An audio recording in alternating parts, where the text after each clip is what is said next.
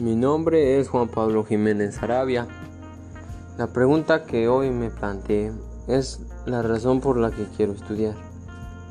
Yo cuando era chico nunca me pensé plantear esa pregunta, ya que yo quería ser jugador profesional y ese era mi gran sueño.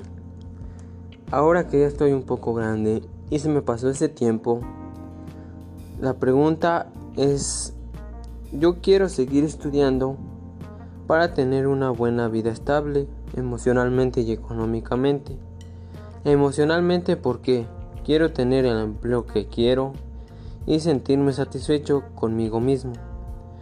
También económicamente, ya que quiero cumplir muchos sueños, como viajar, sacar a pasar a mis padres, a mis seres queridos, ya que ellos siempre me apoyan en todo lo que hago y quiero recompensar el sacrificio que hacen día a día para que yo me sienta feliz.